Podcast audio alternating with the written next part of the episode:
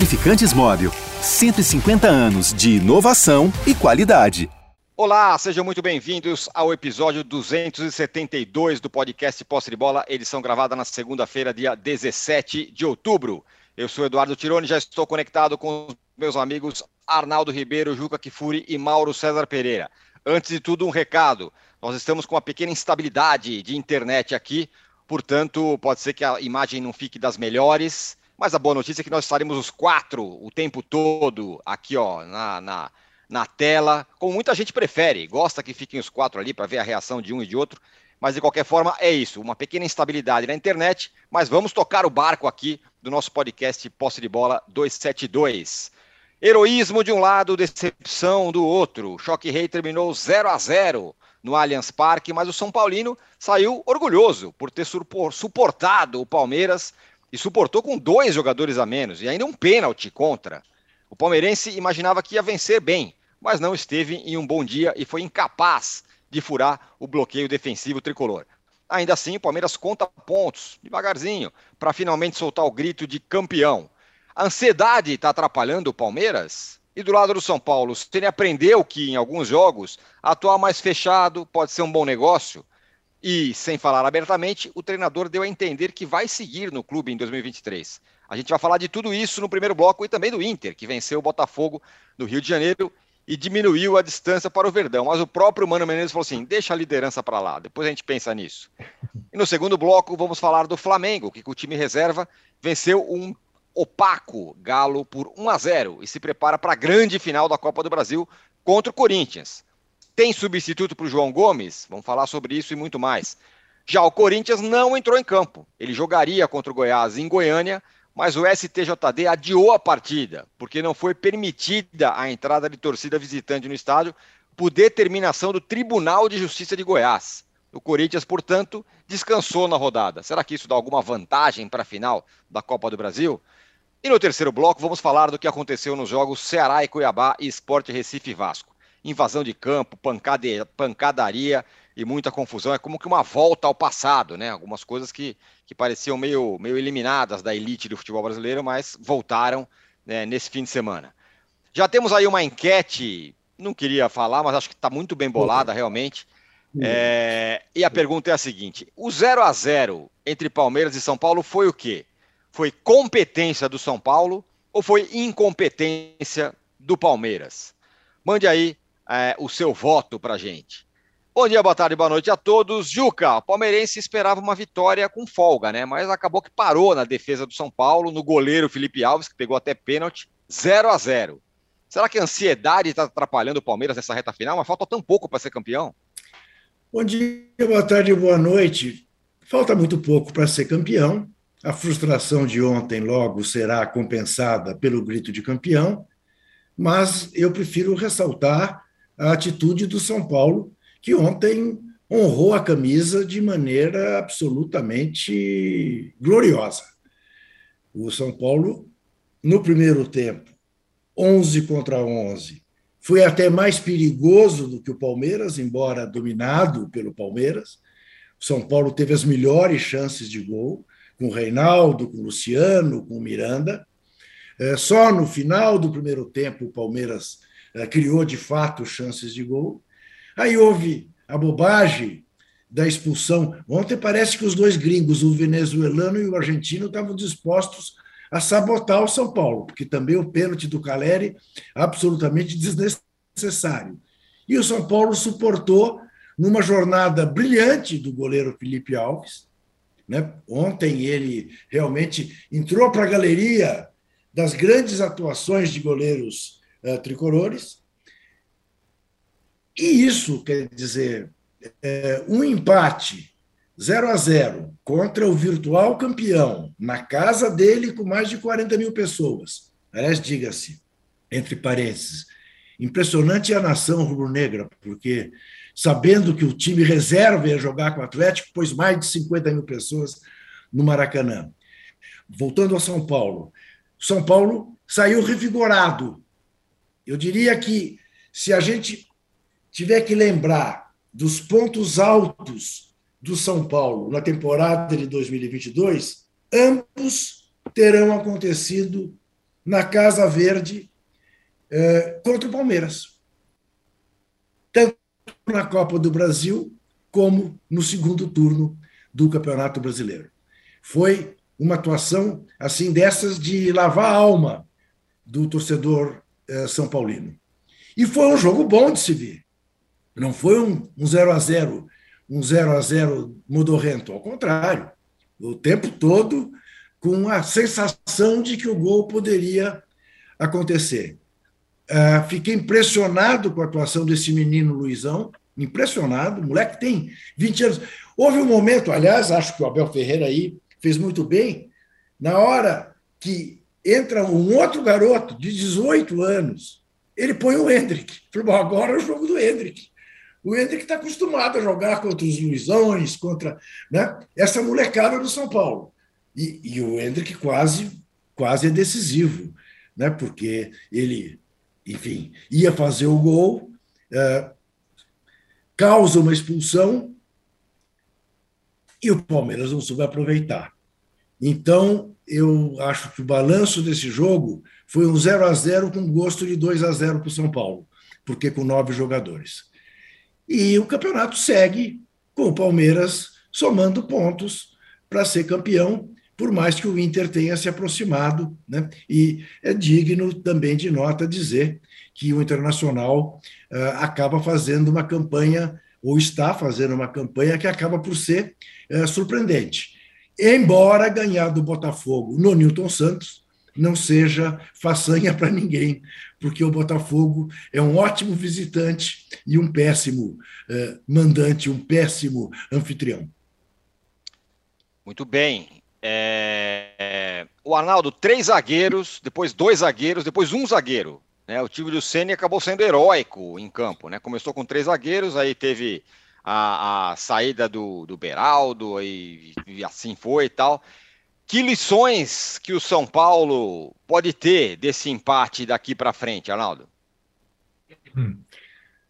Bom, é, lições sobre como se defender talvez seja tarde demais, né? É, pelas questões é, das partidas decisivas em que o São Paulo não soube se defender. Inclusive lá na Casa Verde, né, Juca? Naquela partida da, da volta do Paulista, em que talvez esse sistema e essa, esse jeito de competir fosse suficiente para dar o título com uma vantagem de dois gols na partida da ida. Talvez fosse esse é, também o, o, jeito de jogar, a melhor forma de jogar contra o Del Valle, né? Na final da Sul-Americana. Mas não adianta, Tirone, é, viver eternamente um luto, né? Eu falo muito para vocês aqui. O que, que adianta? Não adianta. Você tem que reagir em qualquer circunstância da vida, né? E acho que o São Paulo reagiu enquanto time, mas enquanto comando não reagiu à eliminação, à perda do título da Sul-Americana em Córdoba, né? Então, assim, as lições, para mim, é, do empate, da forma de atuar, para mim são óbvias. Eu vivo batendo aqui na tecla e do lado do Palmeiras, isso já é uma compreensão nos últimos anos. Saber se defender bem também é competência, também é bonito, também é, deixa o seu torcedor satisfeito. Essa é a questão, né? O Juca falou, né? E o torcedor do Palmeiras viveu isso tantas vezes, né? E o torcedor do São Paulo viveu isso ontem. Ele não perdeu é, e o time foi digno, porque soube se defender bem. E acho que essa questão talvez ela sirva as lições para essa permanência que você citou do Rogério. De novo, porque é um exercício é, para os dois clubes, aliás, para as duas torcidas. Depois do jogo, não acaba o jogo. Você tem que ouvir o Abel e você tem que ouvir o Rogério. Vocês concordam que as entrevistas do Abel e do Rogério continuam? É como se fosse uma prorrogação dos jogos que acontecem? Pois bem, a entrevista do Abel ontem não falou de arbitragem. Acho que pela primeira vez, embora ele tenha tomado o cartão amarelo é, de praxe na beira do campo, no início da partida, quando o jogo estava mais equilibrado, o São Paulo estava até melhor, como disse o Juca, ele não falou de arbitragem, porque dessa vez acho que ele não tinha motivos para reclamar da arbitragem. Né? Todas as decisões da arbitragem, em quaisquer circunstâncias, foram a favor do Palmeiras. E nem assim o Palmeiras venceu. Então o Abel não tinha muito o que falar sobre arbitragem. Então foi uma entrevista mais neutra. A entrevista do Rogério era no novo, num clima de velório. O time tinha conseguido suportar, o time tinha conseguido é, um ponto que, além de ser um ponto na tabela que pode ser importante, a forma pela qual o time resistiu é, uma, é um alento para esse final de temporada, como disse o Juca. Mas o Rogério ele não saiu do luto da Sul-Americana ainda. Talvez a, o, o, o, mais experiente, até o mais novo, como o Luizão, já tenham saído do luto da Sul-Americana. Mas o Rogério ainda não saiu. E, e tal. E quais as perspectivas para. Ah, um título seria diferente. Ah, esse ano a avaliação seria diferente. Pois bem, não tem título possível nesse ano. Tem a tal é, vaga na pré-Libertadores que ela é acessível para o São Paulo pela rodada e pela sequência de jogos. São Paulo tem sete partidas, quatro delas em casa. Uma fora é contra o Juventude. As próximas três partidas é Curitiba em casa, Juventude fora, Atlético Goianiense em casa. Se o São Paulo faz esses nove pontos, o São Paulo está com um pé nesse G8, mas tem que fazer os nove. E para isso tem que sair do luto. Tem que chega, tira a roupa, troca de roupa. E não é possível, porque isso contamina é, o estímulo do torcedor, a situação. O, o, torcedor do São Paulo ontem teve um, teve um motivo para, sei lá, não digo que a noite de domingo tenha sido tão, mas para tomar uma cervejinha no domingo Sem à noite. Dúvida. Difícil, domingo à noite, né? Mas, mas tinha lá. O Rogério falou, o cara, o cara botou cerveja e jogou no ralo. E assim, qual que é o recado para o torcedor que tem, quer ir na quinta-feira vai, pense em ir na quinta-feira contra o Curitiba. Ah, não, esse ano não poderia ter sido melhor. Tá? Tem essas questões. As lições, elas, elas passam pelas questões táticas e passam pelas questões emocionais. E questões táticas e emocionais foram muito a marca do São Paulo do Rogério em 2022. Essa instabilidade, né? É, e acho que é, nessa, nessas circunstâncias, é, eu não sei sinceramente se o Rogério, como comandante do time, absorveu lições. Espero que tenha absorvido. É, do lado do Palmeiras, como vocês disseram, é ainda uma contagem regressiva, mas é de se notar também que, em termos de resultado e também desempenho, o Palmeiras oscila. Né? É, nessa parte, tinha, tinha empatado com o Atlético Goianiense sofrendo em Goiânia, e empatou com o São Paulo em casa, com, chegou a ter dois a mais, o pênalti para decidir e tudo mais. Ainda não decidiu o campeonato está ali na, na corrida matemática, mas ainda não decidiu o campeonato. E vamos combinar que o pontos corridos, né, Tironi? Ele, quando, quando um time se coloca campeão, ele tem algumas oportunidades específicas de colocar as cerejas no bolo, né? Como você vencer o seu rival em casa, um rival entalado na garganta. Não venceu. É... Pelo contrário, decepcionou então, um jogo para celebrar o título, aquele específico que poderia ser esse tal, para tirar um pouco da, da, do trauma da Copa do Brasil, não fez aquilo que, que se imaginava que era vencer todos os clássicos estaduais no Campeonato de Pontos Corridos. Foram cinco vitórias e um empate contra o São Paulo.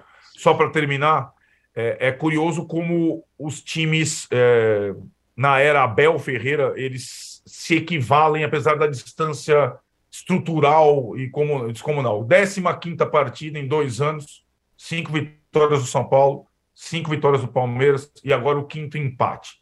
Um título estadual do São Paulo, um título estadual do Palmeiras. Uma eliminação é, do São Paulo na Libertadores, uma eliminação do Palmeiras na Copa do Brasil. Nessa estatística na Arabel, é, tá igual, por incrível que pareça. Ô, Mauro, é... o o, ontem o Palmeiras deu uma, um cruzamento na área, né? Foi a, foi a versão cruzamento na área do Abel, que tinha falado outro dia que o Cuca não soube tarará, jogar com um a mais. O Palmeiras ficou com dois a mais, dois a mais, 11 minutos a mais de, de acréscimo, mas é, não conseguiu, não está conseguindo nesses últimos dois jogos, pelo menos, jogar mais solto, né? E não tem motivo para isso, vai ser campeão de um jeito ou de outro. E por outro lado, qual o mérito do São Paulo? É, ontem eu achei a atuação bem fraca do Palmeiras, né? Foi bem fraca mesmo. Você vê que as claras chances de gol, assim, tirando o pênalti, que obviamente é uma clara chance de gol, time produziu muito pouco para quem ficou mais da metade do jogo com um homem a mais e ainda os minutos finais com dois jogadores a mais. É, foi uma atuação fraca de um time muito previsível. E o São Paulo, ao contrário, o São Paulo, esse recorte que o Arnaldo fez é importante, ele tem tido é, jogo, teve jogos desastrosos contra o, contra o Palmeiras, aí o 4 a 0 da Paulista, tem aquela virada 2 a 1 no Morumbi também, aquilo foi uma coisa constrangedora, né? Você perdeu um clássico para o rival em casa com dois gols nos acréscimos. Não dá. Não, não pode perder um, um, jogo assim. O São Paulo conseguiu perder. Em contrapartida, de fato, o jogo de ontem, quando o São Paulo, acho que nesse período todo, nunca esteve tão por baixo, né? Porque a temporada é pior do que a do ano passado, não ganhou troféu nenhum. O título paulista do ano passado já foi buscado pelo título perdido para o Palmeiras esse ano e vem ainda dessa derrota amarga na Sul-Americana. E o jogo anterior perdeu para o Botafogo, um adversário direto na luta por uma vaga ali na, na Copa Libertadores. Então, um São Paulo bem abalado, né, na fase é, muito ruim, muito enfraquecido, até emocionalmente. E o time foi muito organizado, construiu situações de, de, de gol é, é, com 11 contra 11, em quantidade e qualidade melhor do que o Palmeiras. Poderia ter feito até 1 a 0 um pouquinho de sorte, trabalhou bem. E mesmo com a, a saída de um jogador expulso absurdamente, uma expulsão tola, né?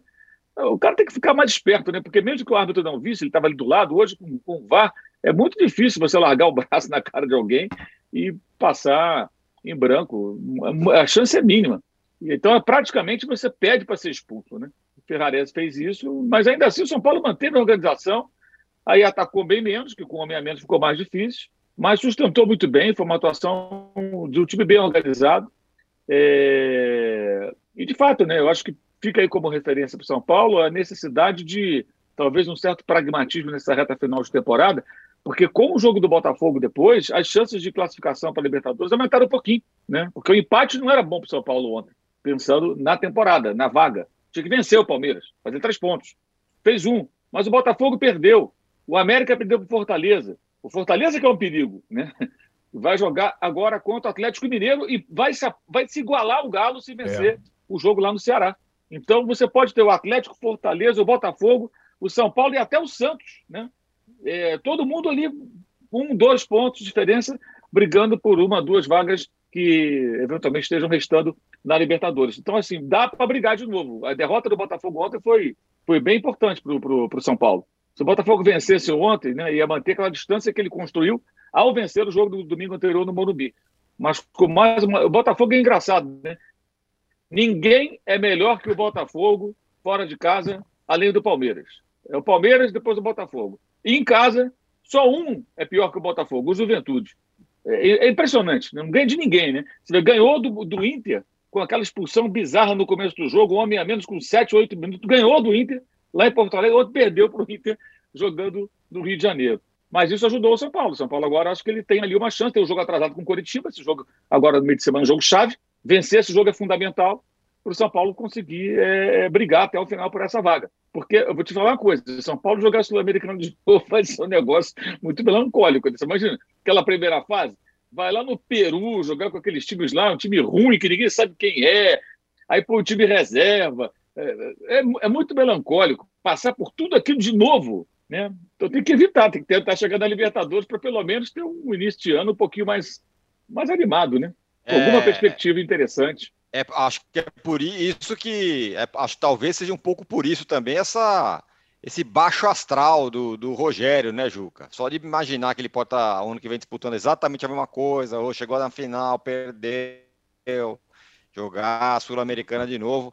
E aí, como disse o Arnaldo, ele não tira essa roupa do, então, da Tirone, tristeza, né? Eu acho isso, eu fico perplexo né, com esse desequilíbrio dele, né, com essa fraqueza uh, psicológica que ele tem revelado. Um cara tão provado, goleiro a vida inteira, né? É, submetido a toda sorte de pressão, pegar pênalti, fazer gol de falta, tudo, tudo que, que, que exige é, muita postura mental, né? muita força mental, e que ele transforma como treinador do São Paulo nessa fragilidade.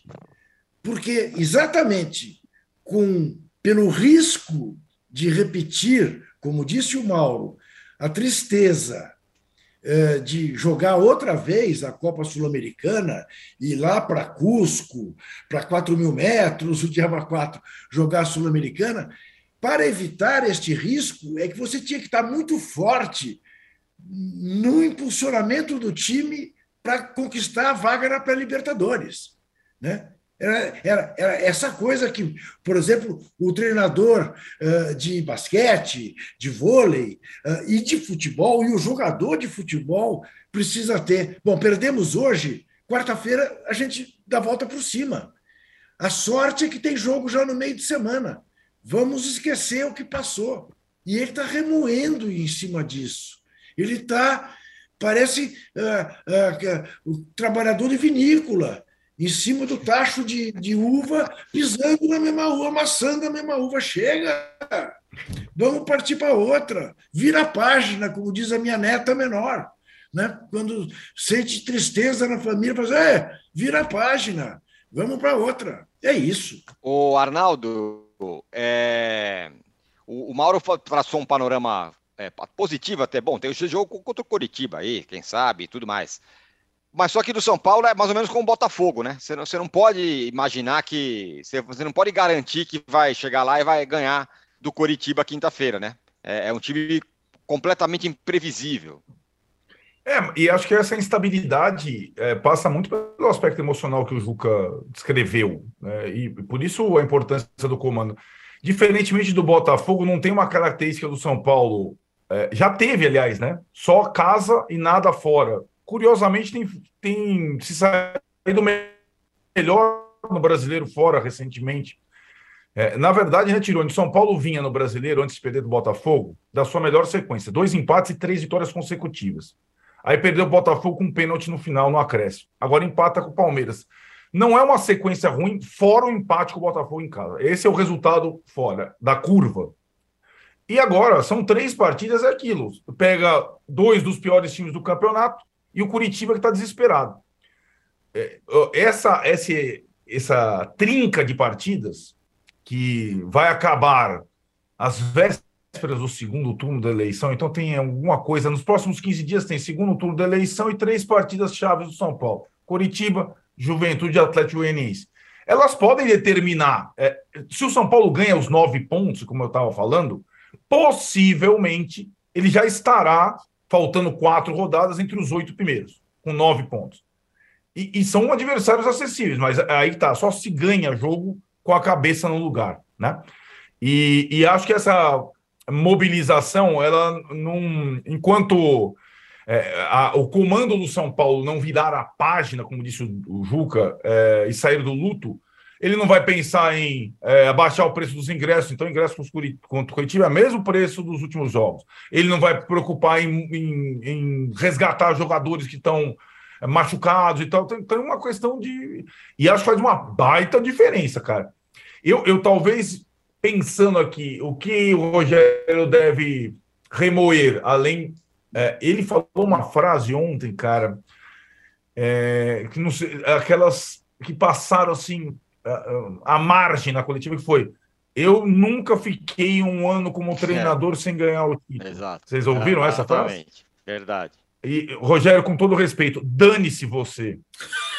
É, o, o, o que importa é o clube que você dirige. Então, se você reparar nesta frase, é, o que, que ele. O São Paulo, ano passado, com o Crespo, em seis meses, conseguiu um título, né? Então, como disse o Mauro, o São Paulo, ano passado, com outro comando, conseguiu uma taça, mesmo que seja uma taça, mas conseguiu uma taça. Então, eu não sei se o Rogério está pensando mais na frustração pessoal ou na frustração do clube, que ele defendeu tanto tempo, né? E acho que, é, e, e de novo, dane-se as questões pessoais. E na verdade é assim, porque o futebol é uma coisa coletiva. Então, as questões do Rogério como capitão, goleiro, artilheiro, tal, técnico, cara, é, não importa coletivamente o São Paulo só tem uma carta na manga nessa temporada, terminar entre os oito primeiros.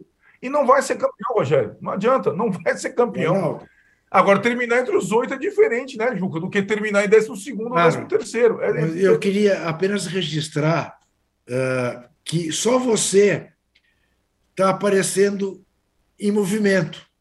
É Os verdade, outros três. Todos travados. Estamos travados, embora com áudio. Mas é uma situação inusitada.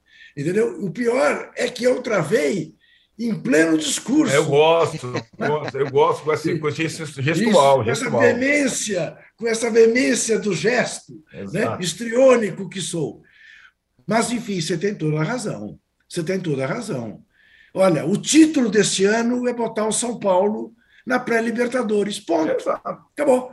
Né? E contente-se. A gente pede lá para o marqueteiro do presidente dar uma medalha para ele, ou uma pequena taça pela vaga na. Pronto, acabou, você tem o título. Ou, ou, enfim, pede na Assembleia Legislativa que dê um título para ele de comendador, eh, cidadão paulistano, na, na Câmara dos Vereadores, alguma coisa. Um título a gente consegue. Mas ponha o São Paulo na pré-Libertadores, pelo menos. É, ó, só quero deixar de explicar de novo, nós temos uma isso. instabilidade na nossa internet, por isso que o Juca, isso. eu e o Mauro estamos travados. Eu agora destravei um pouquinho, mas estamos travados aí, mas o som tá perfeito, né? A galera tá falando que o som tá ótimo aqui. Uhum. Isso é que importa, vocês nos ouvem. Isso, vocês aqui nos ouvem. Mandem aí as suas mensagens. O Éder Minelli, que está sempre com a gente aqui, reclama que a gente não está falando um pio que o São Paulo fez cera. Bom, se, se, o, se o árbitro desse mais, é, mais tempo de jogo, estaria jogando até agora, hein, é, exato, meu caro é. Éder. Vocês viram ontem, vamos combinar, vamos combinar que não dá para reclamar de arbitragem o Mauro ontem. falou na Argentina, mas daí eu... Fala, conta, a Argentina irmão. foi sensacional. O, o despedido do Marcelo Galhardo, lá do Monumental de Nunes, contra o Rosário Central, treinado por Carlitos Teves. 2 a 0 para o Rosário Central. Aí, reta final do jogo, gol do River Plate, 2 a 1 o professor lá deu 12 minutos. 12? Satisfeito, daqui a pouco ele aumentou para 15 minutos. Daqui a pouco ele foi para 18 minutos. E, e, terminou com 19 minutos. O jogo teve 109 minutos no segundo tempo. E terminou 2 a 1 para o Rosário Central. Mas, mas, mas aconteceu é... alguma coisa. o Marcelo Galhardo perdeu o jogo. E que perca domingo que vem que pode ser o jogo do título do Racing, se tudo correr bem. Mas, Mauro, Mauro, Mauro, só me explica uma coisa. Aconteceu alguma confusão, invasão de campo? Não, teve, teve problemas de interrupção, é. teve VAR, é, mas 19 minutos foi demais, é. né? Quer dizer, tudo bem que ele desse é, lá. Quase uma 7, prorrogação, 8, né? Ele é. deu 12, aí teve uma discussão lá, mais 3. Eu pensei que fosse dar mais um, deu mais 3. Depois ele deu para 18, fechou com 19 termina o jogo lá, 119 minutos, uns segundinhos ainda de, de quebra. Arnaldo, terminou 2x1, um, o River perdeu. Arnaldo e Âncora, não houve um jogo do Santos também? Isso.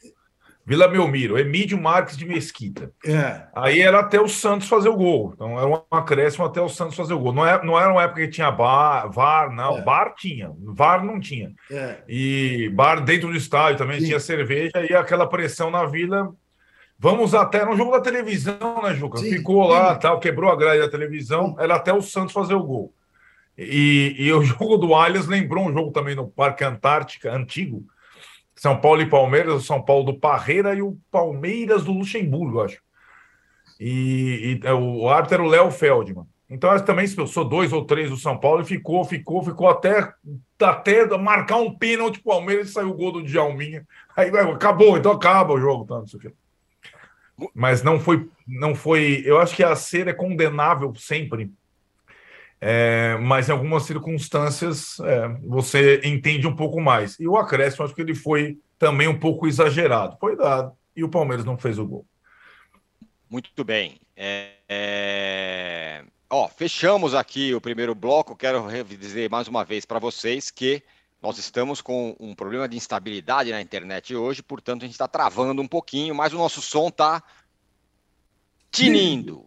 Tá ótimo. Então vocês podem nos dar lá um like de, de, de, de incentivo para a gente, que estamos aqui fazendo o nosso podcast, mesmo numa situação, num terreno hostil hoje. ó, a nossa enquete está assim, ó, sobre o, o clássico. O 0 a 0 no Palmeiras São Paulo foi por Competência do São Paulo, 39%. Incompetência do Palmeiras, 61%. O que, que vocês acham, hein? Eu, eu, eu, eu, eu fico com o São Paulo. Aí eu olho o copo meio cheio. Eu ontem, corintiano que sou, fiquei orgulhoso do São Paulo e tentei uh, ser intérprete deste orgulho uh, no que escrevi. Uh, porque eu, eu valorizo muito isso. eu valorizo muito atuações. Demonstrações, porque servem inclusive para o futuro. E para o Rogério. O Rogério ontem tinha que ter exaltado o time dele. Ter dito: olha, essa gente hoje me deixou orgulhoso. Esses garotos entraram no baita de, uma fria, os experientes, a, a abnegação, a demonstração de amor à camisa, honraram o tricampeão mundial, honraram o clube brasileiro com o maior número de títulos. É sempre bom lembrar: o São Paulo é o mais jovem dos grandes e o que tem mais títulos acumulados. Isso tudo faz parte da camisa. E essa camisa foi honrada ontem. Isso não é, não é pouca coisa. Na casa do rival, que foi para lá, torcida mais de 40 mil, que foram para lá com a expectativa que eu tinha, que o Palmeiras ia dar uma goleada no São Paulo. A minha, a minha expectativa era. Aliás, o Mauro tinha dito isso também, se não me engano, na sexta-feira. Se o São Paulo perder de 2 a 0, está de bom tamanho. E, e, e, e foi o que foi. Então, são certas coisas que você não pode deixar passar. Uhum. Então, eu, eu, eu, eu homenageio a competência do time do São Paulo em segurar o zero a mãe. Olha como nós estamos por cima da carne seca. Neguinho está tá, tá comemorando. Empate. É, empate. É verdade. Pelas circunstâncias, 9 contra 11, na sua casa, estou comemorando. E estou comemorando porque empatei com o campeão brasileiro. É isso. Para você, Arnaldo. Suas enquetes sempre são, sempre são brilhantes, âncoras, mas São, eu né? não consigo ver é, num jogo uma coisa dissociada da outra entre dois times. Acho que teve um pouco das duas coisas. É, a competência do São Paulo se defender a incompetência do Palmeiras. Acho que a incompetência do Palmeiras também se deve, acho que passou batido isso, a o fato de um time é, depender muito de seus titulares, né? E, e dois fundamentais não jogaram do meio para frente, Veiga e Rony. O banco do Palmeiras é fraco, cara. O banco do Palmeiras é fraco é, e acho que ficou evidente quando começaram as trocas do Abel, né?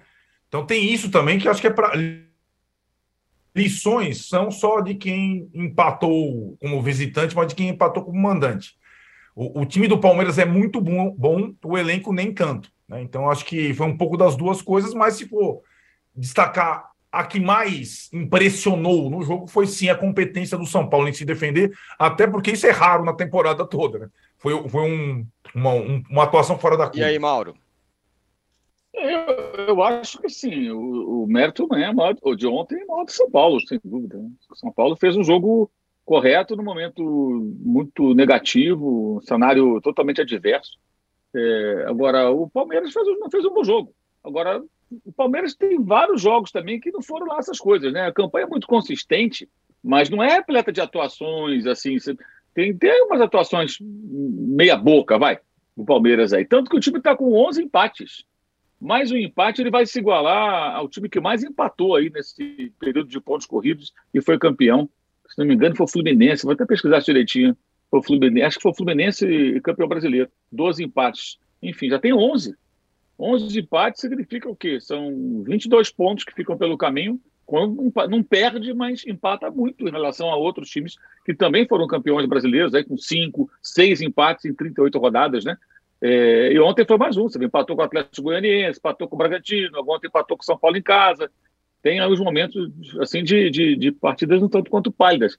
Porque eu vejo, eu vejo o Palmeiras como um time muito competitivo, é. mas não é um time brilhante, não é um time de um repertório brilhante, de um futebol envolvente e de e que mostra assim enorme talento, né, habilidade para sair de jogos difíceis. É técnico, jogadas bem ensaiadas pelo seu treinador, sem dúvida alguma, lá nas bolas paradas, uma eficiência muito grande. Por exemplo, outro dia alguém estava discutindo Arrascaeta e Scarpa. Um é técnica e habilidade, o outro é técnica e técnica. O Scarpa não é um jogador de rara habilidade, é extremamente técnico. Na batida na bola, nos passos para ele é ótimo. O Arrascaeta é mais talento, é mais improviso. Às vezes, alguns jogos assim, Talvez falte isso ao Palmeiras. Possa ser até uma reflexão para o Palmeiras fazer. O cara que tira o coelho da cartola, não existe muito isso. São bons jogadores, mas não tem uma sacada genial. Aí você pega um São Paulo organizado, se defendendo bem, resistindo, e você vê que aí fica aquela coisa, que você falou no começo do programa, o, o Cirone, é, cruzamento e tal. E teve um lance também que deu até pena Nossa. do Flaco Lopes também, naquela né? hora que ele caiu.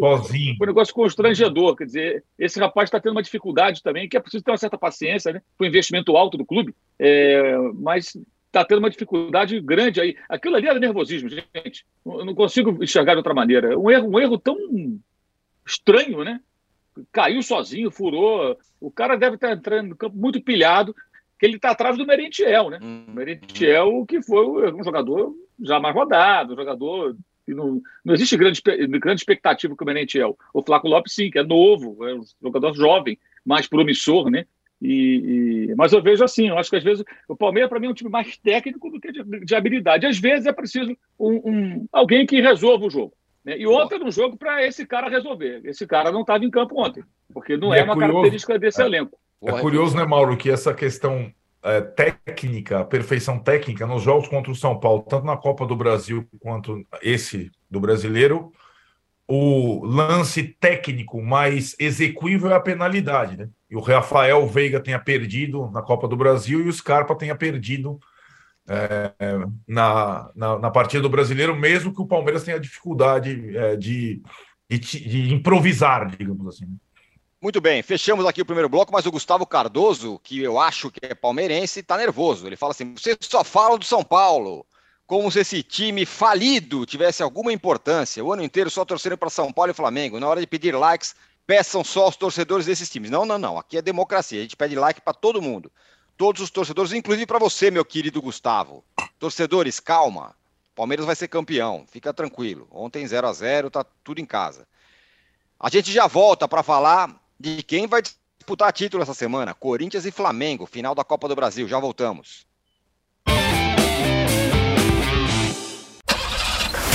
Há mais de 150 anos, os lubrificantes Móbil acompanham a evolução dos motores, trazendo tecnologia e inovação para veículos de todo o mundo. Uma tradição que se renova a cada dia, garantindo a liderança no desenvolvimento de produtos de alta performance. Conheça a tecnologia móvel para o seu motor durar mais. Se tem movimento, tem móvel.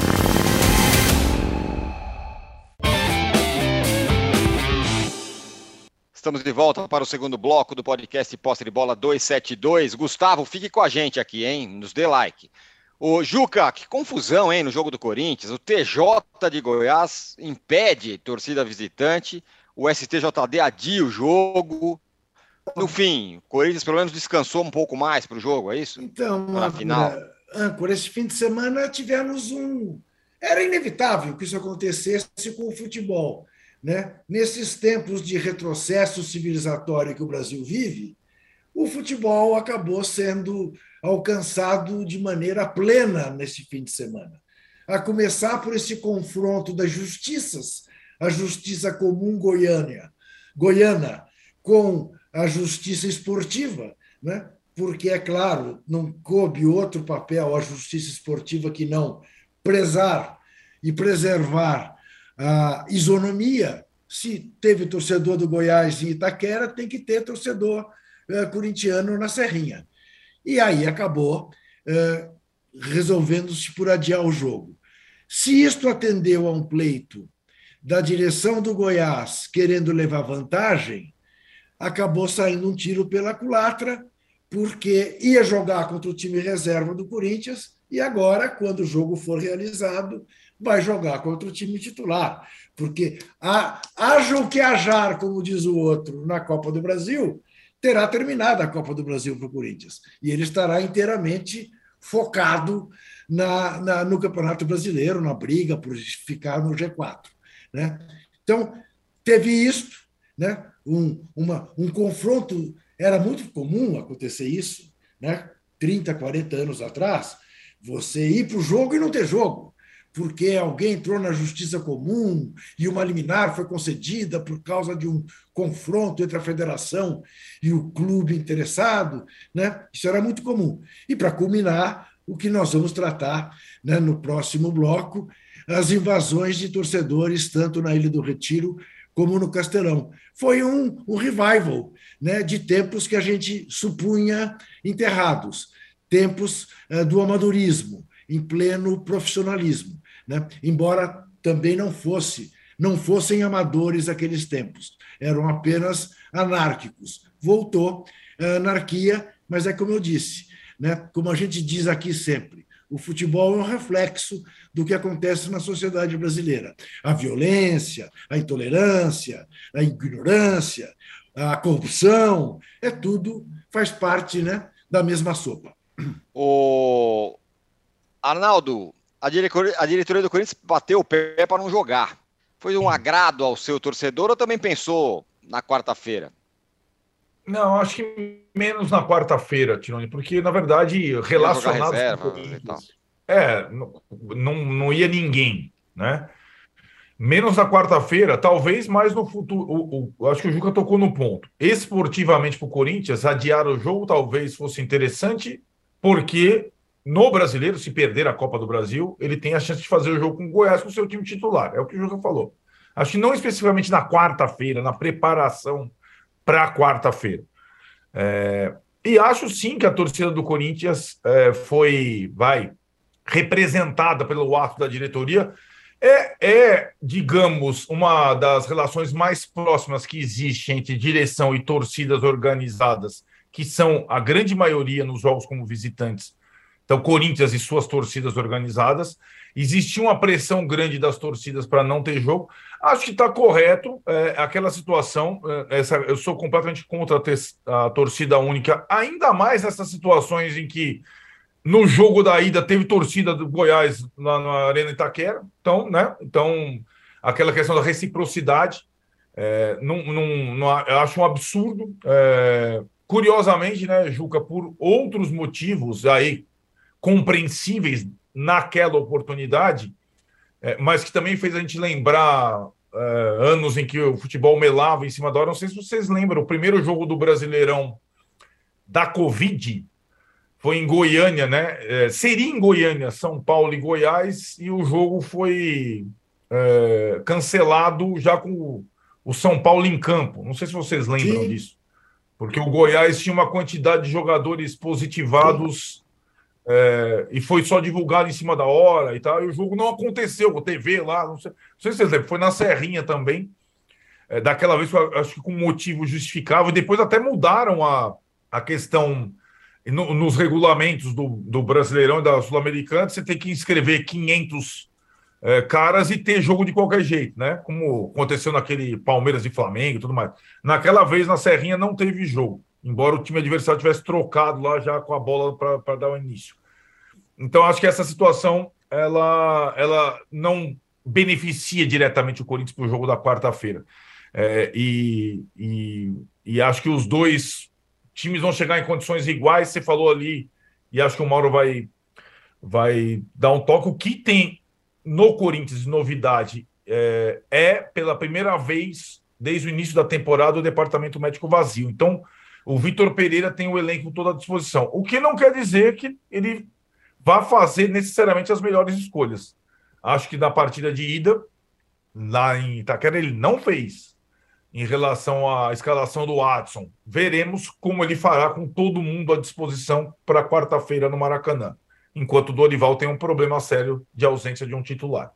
Mas o, o, Flamengo venceu, e venceu com tranquilidade um galo completamente opaco do, do Cuca, Mauro, com os reservas, e fica essa questão: quem vai substituir o João Gomes é, nesse jogo da quarta-feira, finalíssima da Copa do Brasil?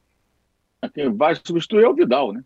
É o Vidal. Eu acho que é, o problema não é o João Gomes fora, o problema seria o Thiago Maia fora. Aí seria um tremendo um pepino. Porque o Thiago Maia, que é o primeiro volante, que tem feito ótimas partidas e ele é o cara fundamental, inclusive, para dar alguma segurança ali do lado direito, onde o Rodinei jogou mais contido, deverá ser assim de novo. Mas o Rodinei, às vezes, tem que se apresentar um pouco ali à frente para fazer o corredor direito. O lateral do Flamengo tem que se apresentar em alguns momentos porque o Flamengo não tem um ponta que joga aberto. Não é que nem a seleção do Tite, né, que agora tem caras que jogam pelos lados. O Everton Ribeiro um, Ribeiro um ponta barra meio armador, uhum. ele vem trabalhar por dentro. Ele não fica fixo ali na margem lateral do campo. O lateral tem que passar, pelo menos um dos lados. Do outro lado já tem o Felipe Luiz, que não é um jogador que faça esse, esse tipo de jogada. É, e o Bruno Henrique está fora, está machucado, que é um cara que entra como centroavante, mas também faz jogada pelo lado do campo, até buscando mais o fundo ali em velocidade, buscando mais diagonal.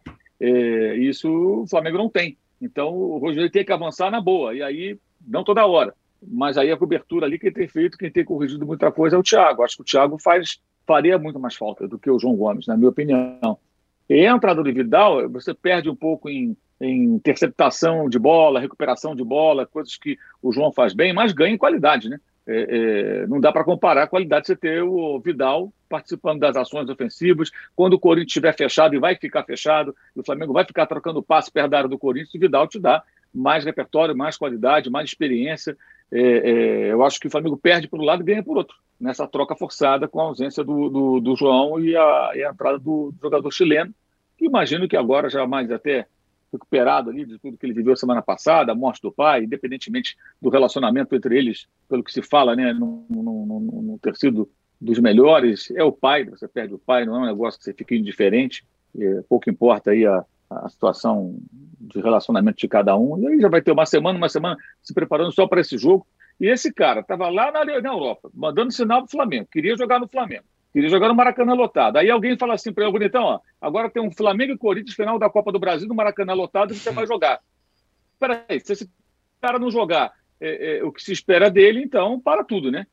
É, é, o cenário, assim, ideal. Ele ganhou um presentaço. E é uma coisa que ele fala há anos, né? Que queria, que sonhava. Chegou a hora. Então eu não vejo nem isso como um problema, não. Acho que perde por um lado, ganha por outro. E no sábado foi uma vitória muito importante do Flamengo, porque foi sobre um adversário que é o atual campeão brasileiro, é o campeão da Copa do Brasil, né? é o campeão da Supercopa, e jogou com o que tinha de melhor. É impressionante a queda do Atlético, Nossa. uma coisa pavorosa. E o Flamengo venceu por 1 a 0 assim, correu alguns riscos ali no período ali da metade do segundo tempo, quando o Santos fez até duas boas defesas, mas você vê que até as jogadas do perigo do Atlético partiram até de erros do, do Flamengo, né? Uma foi o Marinho que deu o passe para o o Nacho. Marinho, Marinho atrapalhado para caramba. Ele foi tentar interceptar a bola e deu a passe, para o Nacho. É, o Santos defendeu. E depois uma bola que o João Gomes foi rebater, ela rebateu alguém, sobrou e o Ademir cabeceou e o Santos defendeu. É, o Atlético criou muito pouco. O Pavon, meu Deus, o que é o Pavon, gente? O pessoal na Argentina comentava quando ele foi contratado que ele não jogava bem desde 2018, né? Mas não pensei que pudesse ser tal assim. Toda vez que eu vejo o Pavon em campo, assim, ele, ele só deu uns chutes na lua, assim, tudo longe do gol. Impressionante a queda do Atlético. O Flamengo venceu o jogo, acho que importante. O Juca destacou 51 mil torcedores no, no estádio, é. né? Para ver um time reserva na situação dessa. Vários garotos entrando durante o jogo, porque os titulares não ficaram nem no banco dessa vez, né? foram 100% preservados. É, e eu acho que por conta disso até não vejo que vá dar muita diferença entre o Flamengo e o Corinthians do ponto de vista de ter se poupado, né? Agora, que gerou algumas reclamações do pessoal no Flamengo, gerou, né? Por fato do Corinthians ter conseguido adiar o jogo, ele descansou o time inteiro, né? Ele, ele, o time inteiro descansou, nem os reservas jogaram. E o Flamengo entrou em campo, né? É, vamos ver também se o Corinthians vai continuar essa briga contra a torcida única, que é uma aberração, né? Nos jogos aqui em São Paulo. Dia 22 agora tem contra o Santos, mas o Santos não teve torcida lá em Itaquera, então não seria justo. Mas o ano vai terminar e a temporada 2023 vai começar. E começa de, de cara com o Campeonato Paulista. Aí tem Corinthians e Palmeiras, Corinthians e Santos, Corinthians e São Paulo, aí eles se classificam para aquele mata-mata, se enfrentam de novo. Não vai faltar oportunidade para o presidente do Corinthians lutar contra a torcida única, né? Ótimo. Vamos ver se ele vai fazer isso. Tenho certeza que, homem coerente que é, ele o fará. Ele vai brigar contra a torcida única e vai ser aplaudido aqui, sucedido nessa luta contra essa aberração que é a torcida única. Não dá para brigar uma vez ou outra, né? É, é, uma hora briga, outra não briga, aí, aí vai ficar feio. Mas eu tenho certeza que ele vai lutar contra a torcida única a partir do ano que vem. Você sabe que no período da democracia corintiana, um dia muito marcante foi o dia em que o Corinthians entrou em campo com dia 15 vote. Uhum, eu lembro. Era, era uma véspera de, de, de eleições em que o estímulo a votar significava basicamente aquelas pessoas que queriam anular o voto porque achavam que a ditadura estava fazendo uma eleição artificial. Então havia um esforço para que se votasse na oposição e o Corinthians teve a coragem de entrar na ditadura com dia 15 vote. O Corinthians não está tendo a coragem de entrar com dia 30 vote. Você vê que coerência não é exatamente a característica dessa direção. Rapaz, é. olha só. Ô, Juca, é, é, e sobre a final? Sobre a projeção para essa final? O Corinthians vai como? Vai se fechar? Eu acho que vai jogar com as, com as chuteiras da humildade, como fez em Itaquera, reconhecendo a superioridade do Flamengo, que vai estar, evidentemente, ainda mais enfatizada no Maracanã, com 70 mil pessoas, e o Corinthians vai tentar. Né? Claro, pode achar um gol né? e mudar o clima do jogo, mas acho que, a, a, por mais que o Abel, que o Vitor Pereira negue, o Corinthians vai jogar por levar esse jogo aos pênaltis, confiando no goleiro Cássio. Flamengo continua favorito, bastante favorito, né? Em condições normais de temperatura e pressão, será uh, o tetracampeão uh, da Copa do Brasil. Agora, mantenho aquilo uh, que já vinha dizendo. É um Corinthians muito mais forte do que o Corinthians que foi eliminado pelo Flamengo na Libertadores. É, é incomparável o número de jogadores decisivos que o Flamengo tem em relação ao Corinthians, mas o Corinthians também tem os dele. Vai que o Renato Augusto faz uma partida extraordinária, coisa que não fez aqui em Itaquera. Né? Que o Arrascaeta não faça.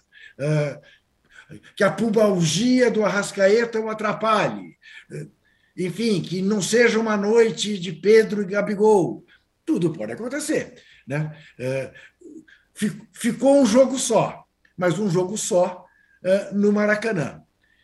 Então, a minha expectativa é essa. O Flamengo é o favorito, o Corinthians pode surpreender. E aí, Arnaldo? É, eu tô com o Juca. E também, para mim, é, vai, em relação ao primeiro jogo, para o Flamengo, eu acho que a questão do Vidal jogar ela traz um benefício técnico, mas um prejuízo físico, né? Então eu imagino que o Flamengo, pelas características até do Vidal, tente e por ambiente, por estar em casa, tente resolver mais rápido o jogo. E acho que o Corinthians tem que protelar o jogo ao máximo. E eu estou muito curioso para saber o que, que o Vitor Pereira fará o, o Mauro falou, a diretoria do Corinthians fará. É, eu lembro sempre do atenção fará, os São gaviões fará. jamais acabará. Eu adoro essa. Atenção, fará, os gaviões jamais acabará. Os gaviões estarão lá, não estará no, no Maracanã, mas acho que o Corinthians vai ficar protelando, tentando é, ou, ou levar para os pênaltis ou é, explorar um cansaço natural do time do Flamengo, que do meio para frente só tem jogadores, fora o Gabigol, acima dos 30 anos. Né? É natural. É, é, que Vidal, Everton, Arrascaeta, é, e, e, só os dois centroavantes, acho que são os mais jovens, Pedro e Gabigol, o meio ali do, do, o Arrascaeta tem 28 só, não. É, e as trocas do Flamengo. Arrascaeta Oi? tem 28. Sim, mas fisicamente não está inteiro, né? É, ele tá, tem sido substituído em algumas partidas, inclusive. Eu acho que a questão ali é, do desgaste é, do, do meio de campo do Flamengo, é, que tem que jogar e destruir, é, é, é uma possibilidade que o Corinthians talvez tente estender até o final do jogo para fazer as trocas. Eu estou curioso para saber se o Vitor Pereira vai mudar ali aquele 11 primeiro jogador, o Watson, e acho que ele tem opções para tal, ou se ele vai com o mesmo time, com a mesma estratégia do jogo da, da ida em, em Itaquera. Muito bem, fechamos aqui o segundo bloco do podcast Posse de Bola número 272 e estamos em audiência em Cristinápolis, Sergipe, mandando mensagem aqui para gente. Veja só. Grande. Estamos, estamos em todo o Brasil. A gente volta já já porque teve pancadaria, invasão de campo. Voltamos, como disse o Juca, aos anos 90 ali, né, no, no, futebol brasileiro. E é sobre isso que a gente vai falar no terceiro bloco, nos jogos do Vasco contra o Esporte e do Cuiabá contra o Ceará. Já voltamos. O podcast UOL Investiga, A Vida Secreta de Jair, mostrou o envolvimento direto do presidente da República, Jair Bolsonaro, num esquema ilegal de rachadinha.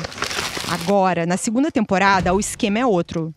Eu sou Juliana Dalpiva e vou contar para você sobre as relações que o Bolsonaro e os filhos construíram com esses policiais que entraram para o crime. Não se pode estigmatizar a milícia, em especial os policiais que estão envolvidos nesse novo tipo aí de policiamento, vamos dizer assim.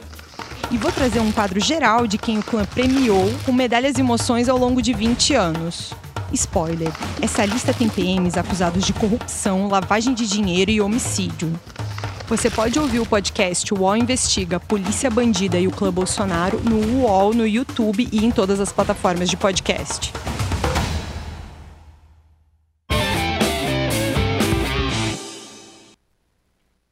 Estamos de volta para o bloco 3 do Posse de Bola 272. Juca, você fez um comentário na CBN hoje falando que é uma volta ao passado, né, do, do futebol brasileiro, essa invasão de campo em Recife, em Fortaleza. Foi feia a coisa, né? Feia a coisa e a tal história, né? Quer dizer, é incompreensível, porque, na verdade, aqueles que invadiram os campos, né, tanto a torcida do esporte, irritada com a comemoração uh, do gol feito de pênalti pelo Raniel, como a torcida do Ceará, uh, tomaram dos seus times a possibilidade de eles acabarem por vencer o jogo, né? porque ambos empataram um a um, dois resultados ruins dos anfitriões, mas que tiveram tomados os minutos que poderiam favorecer a confecção do segundo gol. Não há como a CBF, o Tribunal de Justiça, eh, não punir severamente esses dois clubes, com interdição da Ilha do Retiro e do Castelão para os Jogos do Ceará, o que vai prejudicá-los ainda mais nessa reta final, o Ceará tentando fugir da Série B e o esporte tentando sair da Série B. O Vasco manteve os três pontos, né? Tá com a faca e o queijo na mão para subir. Então, a, além da burrice né, dos torcedores, esta coisa descontrolada, né, que a gente percebe e a incapacidade das nossas autoridades de dar conta disso. Então, foi realmente um retrocesso, foi uma volta aos tempos da barbárie uh, em nosso futebol, tudo no mesmo fim de semana conflito entre justiças e estupidez de torcedores. Vai dizer que esses caras de fato gostam do esporte do Ceará? A questão do Ceará é de uma torcida organizada que sustenta o atual presidente do clube é, contra a torcida, a maior parte da torcida, que critica o presidente do clube. E este foi o estopim que levou àquela confusão no Castelão. Eu fico por aqui, espero voltar na sexta-feira que vem com um sorriso daqui a aqui, se não, cumprimentarei o meu amigo Mauro César, como tem sido frequente todas as vezes que Corinthians e Flamengo se encontram, infelizmente. Muito bem. Até lá. O Juca sai de cena, mas a quero dizer para você que está acompanhando esse podcast ao vivo, às 10 horas aqui no canal UOL, tem a repercussão e análise do debate feito pelo UOL em parceria com a Band no segundo turno, primeiro debate entre Lula e Bolsonaro, que aconteceu ontem à noite. É, às 15 horas tem o de primeira, com o Bruno Andrade e o Marcelo Razan, com as últimas do mercado da bola. E amanhã, às sete e meia da noite, tem o cartão vermelho com José Trajano, Juca Kifuri e Walter Casagrande Júnior. Agora, é, ficou ruim pro, pro, pro esporte, né, Mauro? Porque é o que o Juca falou, provavelmente vai ser punido e tá aí na cola do Vasco. É, o esporte vencendo, estava vencendo, né, por 1 a 0 ele seguraria o Vasco em pontos. Agora fica três pontos atrás, ainda tem chance, mas ficou bem melhor para o Vasco agora. É, ontem é, houve muita polêmica envolvendo a atitude do Raniel, né, que bateu o pênalti do, do empate do Vasco, e correu na direção do torcida organizada do esporte, a torcida jovem, e aí comemorou ali e começou a confusão. É, é legal colocar o contexto. O Raniel ele jogou na base do Santa Cruz, Então, presumo que ele já conheça os torcedores rivais, obviamente, né, dos duelos ali, Santa, Esporte, e resolveu correr naquela direção. Então, para pensar, seria mais adequado ele correr na direção da torcida do Vasco, posicionada do outro lado do estádio? Sem dúvida alguma. Mas o jogador ele pode comemorar onde ele quiser. E se ele eventualmente foi provocado pela torcida adversária, ele resolve ir até lá e comemorar, ele tem o direito de comemorar. É, por que não? É, a gente já teve isso como parte até é, dos embates ali entre torcedores e jogadores rivais, a tentativa de tornar o cara, é, deixar o cara mais nervoso e tudo, o que já gerou momentos é, marcantes, né? Ou a torcida xingando o Renato Gaúcho quando ele se dava mal, ou o Renato Gaúcho mandando a torcida se calar quando ele fazia um gol. O Romário também foi protagonista desse tipo de situação inúmeras vezes. E tudo bem, é, ninguém invadiu o campo. É, o cara ficava pé da vida, porque o cara via lá fazer o gol, mandava ficar quieto, ou o jogador que ficava na bronca, porque a torcida pegava no pé dele, pegava no pé dele e não jogava nada, né? Saia de campo, às vezes substituído, vaiado, e o outro time ganhando, e a torcida deitada não rolava. Cara, isso é do futebol, gente. Pelo amor de Deus. O Raniel correu, não justifica os caras invadirem o campo. Se você pegar e pensar no mundo ideal, onde todo mundo vive harmonicamente, né? Ah, o Raniel correria para o outro lado, sim, mas bateu o pênalti e quis comemorar ali. É... até entendo que não é, não é a melhor escolha, mas eu acho que o jogador não pode ser responsabilizado pela atitude de quem invadiu o campo, arrebentaram um portão, entraram no campo. Uhum. Aí depois queriam que voltasse o Vasco para jogar, alegando que ah, não, agora tem segurança. Desculpa, segurança depois de uma invasão em campo? Como assim tem segurança? É, é, não dá para você afirmar que tem segurança depois de tudo que aconteceu, gente, e exigir que o Vasco da Gama voltasse para o gramado. O esporte ele tá, vai pagar caro, o que tudo indica, pela atitude da sua torcida pela atitude dos, jogadores, dos torcedores que invadiram o campo e que prejudicaram terrivelmente o clube porque faltavam ainda os acréscimos, aí quatro minutos. O Claudinei, depois até o técnico, né, falou sobre isso. Não concordo com o que ele falou, mas ele falou em quatro minutos, ele tem razão. Eram quatro minutos que o time dele não jogou porque a torcida invadiu o campo. E em quatro minutos o esporte poderia ter feito o gol da vitória. Imagina se o esporte vai para o ataque e faz 2 a 1 um. Que emoção, uhum. que vitória espetacular teria. Era difícil, claro que era difícil, pouco tempo. Mas havia uma chance. Com a invasão de campo, deixou de existir essa possibilidade e tudo indica que o esporte não vai subir, o Vasco deverá voltar à primeira divisão. Né? Então, ontem, eu diria o seguinte: é... no Ceará e no Recife, tivemos a famosa vergonha do Nordeste, como alguns torcedores gostam de chamar quem mora no Nordeste é nordestino e torce para times de outros estados, quando as pessoas têm direito de torcer para quem quiser, né? gostem ou não. Né? Tem aquela faixa com a setinha, né? vergonha do Nordeste, aquela faixa ontem podia ficar apontada para aqueles torcedores que invadiram o campo. Os dois estádios.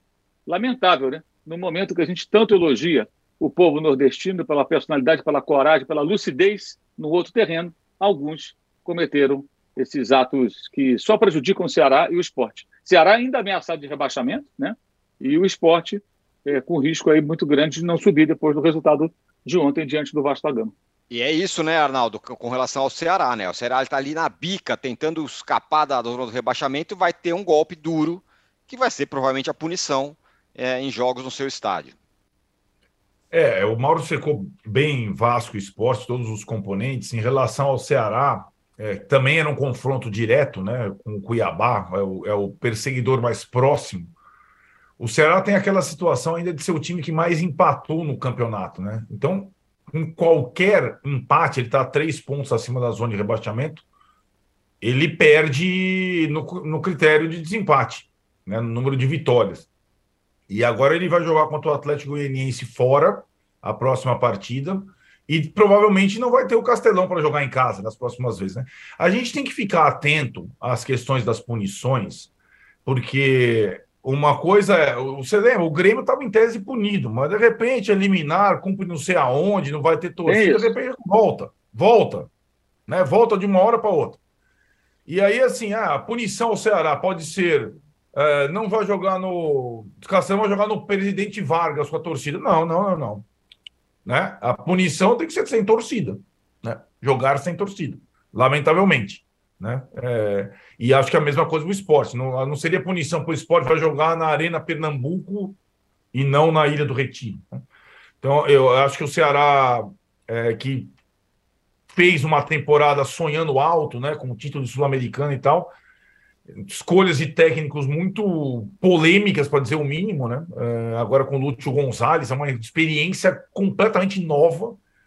O time, mesmo com jogadores bons, não consegue render muito e ainda está ameaçado. Ainda acho que o Ceará ficará na primeira divisão. Mas o campeonato é completamente decepcionante. Muito bem. Fechamos aqui o podcast Posse de Bola número 272. A nossa enquete ficou assim, ó. O 0 a 0 no Palmeiras de São Paulo foi por competência do São Paulo, 40%. Incompetência do Palmeiras, 60%. Valeu, Mauro. Valeu, Arnaldo. Valeu, Paulo.